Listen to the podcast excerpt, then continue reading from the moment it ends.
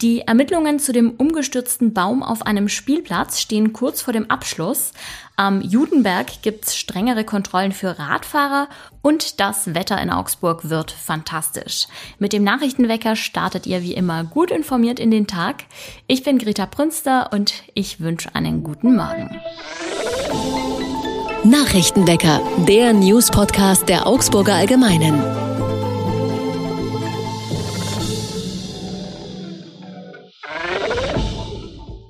Mehr als ein Jahr ist der tragische Unfall in einem Augsburger Spielplatz jetzt her und die Ermittlungen dazu stehen kurz vor dem Abschluss. An einem schönen Julitag 2021 war im Augsburger Stadtteil Oberhausen ein Baum umgestürzt und hatte eine Mutter mit zwei Kindern getroffen. Das 22 Monate alte Kind starb bei dem Unglück. Bei den Ermittlungen geht es jetzt vor allem um die Frage, ob die Stadt bei der Baumpflege ihrer Sorgfaltspflicht nachgekommen ist. Der Baum wies nämlich innere Fäulnis auf und es ist unklar, ob man das hätte von außen erkennen können. Der Teil des Spielplatzes, auf dem das Unglück passiert ist, war lange gesperrt. Jetzt ist er aber wieder zugänglich. Dort, wo der Baum hinstürzte, wurden sämtliche Spielgeräte abgebaut und die Stadt hat frischen Rasen gesät. Auch die benachbarten Bäume wurden nach dem Unglück gründlich kontrolliert. Ein Baum auf dem Gelände hatte einen starken Pilzbefall und wurde deshalb entfernt. Wer in Augsburg den Judenberg rauf oder runter geht, der ist meist in guter Gesellschaft. Er oder sie passiert viele Menschen, die sich ihren Weg zwischen Altstadt und Maximilianstraße bahnen und unten sind oft auch noch Autos geparkt. Zwischen all dem Chaos wollen dann auch noch Radfahrerinnen und Radfahrer durch. Manche steigen ab und schieben, andere bahnen sich den Weg durch die Masse. Dabei gibt es dort eigentlich ein Fahrverbot für Räder. Seit kurzem stehen deshalb auch Mitarbeiter vom Ordnungsdienst dort. Sie kontrollieren, ob sich die Radfahrerinnen und Radfahrer an die Regeln halten. Und das scheint auch nötig zu sein. Nach drei Kontrollen wurden schon fast 40 Menschen verwarnt. Die Strafe kostet jeweils 25 Euro. In Bayern und damit natürlich auch in Augsburg werden wieder mehr Asylanträge gestellt. Im ersten Halbjahr 2022 haben rund 10.800 Menschen im Freistaat einen Erstantrag auf Asyl gestellt. Zum Vergleich, im Vorjahreszeitraum waren es nur rund 7.800. Auch in Schwaben kommen wieder mehr Menschen in den Ankerzentren an. Die häufigsten Herkunftsländer sind Afghanistan, Irak und Gambia. Grund für den Zuwachs der Zahlen ist in erster Linie die Corona-Pandemie. Als die Reisebeschränkungen noch strenger waren, war es auch für Geflüchtete schwierig oder zum Teil sogar unmöglich, ins Land zu kommen. Schauen wir aufs Wetter. Heute wartet wieder strahlender Sonnenschein auf uns. Am Himmel sind kaum Wolken zu sehen und die Werte steigen auf bis zu 25 Grad. Erst in der Nacht kühlt es ordentlich runter, dann zeigt das Thermometer nur noch 12 Grad. Beim Gedanken ans Landleben hat man ja bestimmte Vorstellungen. Kleine Dörfer, große Gärten und natürlich vor allem saubere Luft.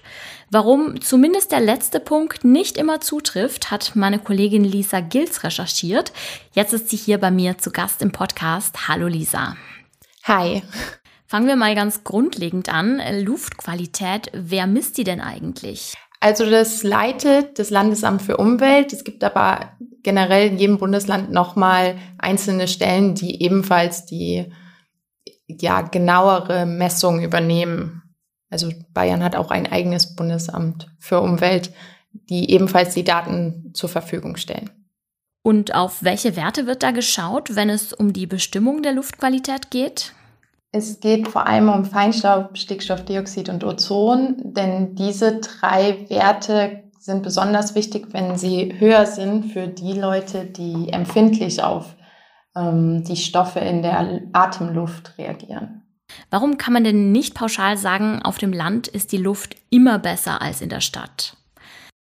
Eben genau deshalb, weil in drei Werten gemessen wird. Zwar ist es in der Stadt so, dass Stickstoffdioxid und Ozonwerte eigentlich generell immer höher sind, aber besonders der Feinstaub ballt sich an im Tälern oder eben ja, so am Land, wenn der Winter kommt und die Leute alle mit den Kaminöfen heizen, also der ganze Ruß in die Luft geht und der bleibt dann auch in der Atemluft hängen und kann sich eben negativ auf die Leute auswirken, die da etwas empfindlicher sind.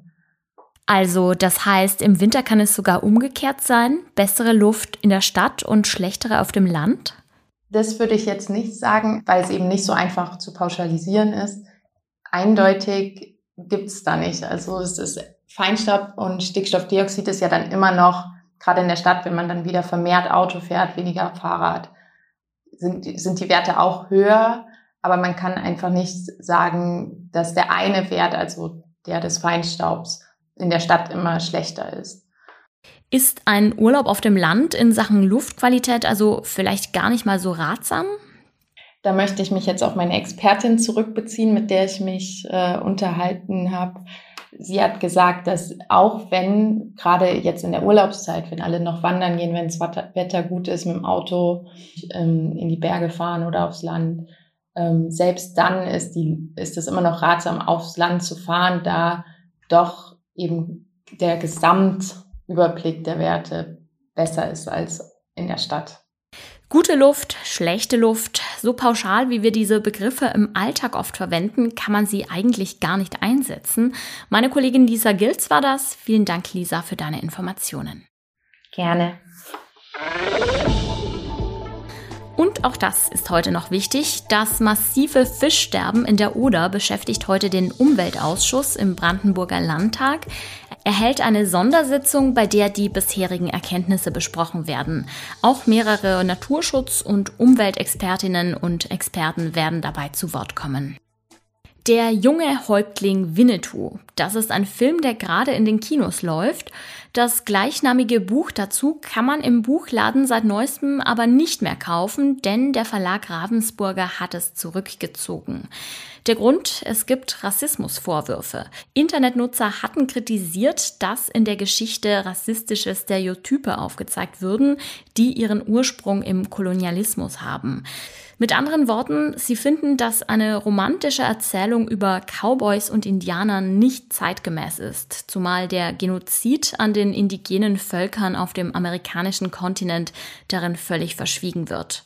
Andererseits basiert die Geschichte auf den Erzählungen von Karl May und von dem ist ja allseits bekannt, dass seine Bücher über das Indianerland aus seiner Fantasie stammen und keinen historischen Kontext haben. Es ist also eine sehr schwierige Frage, über die in den nächsten Tagen bestimmt auch noch sehr viel diskutiert werden wird. Eins ist zumindest sicher, jetzt ist der Film erst recht in aller Munde. Das war's auch schon wieder vom Nachrichtenwecker. Mein Name ist Greta Brünster. Ich bedanke mich ganz herzlich fürs Zuhören und ich sag ciao. Macht's gut. Nachrichtenwecker ist ein Podcast der Augsburger Allgemeinen. Alles, was in Augsburg wichtig ist, findet ihr auch in den Show Notes und auf augsburger-allgemeine.de.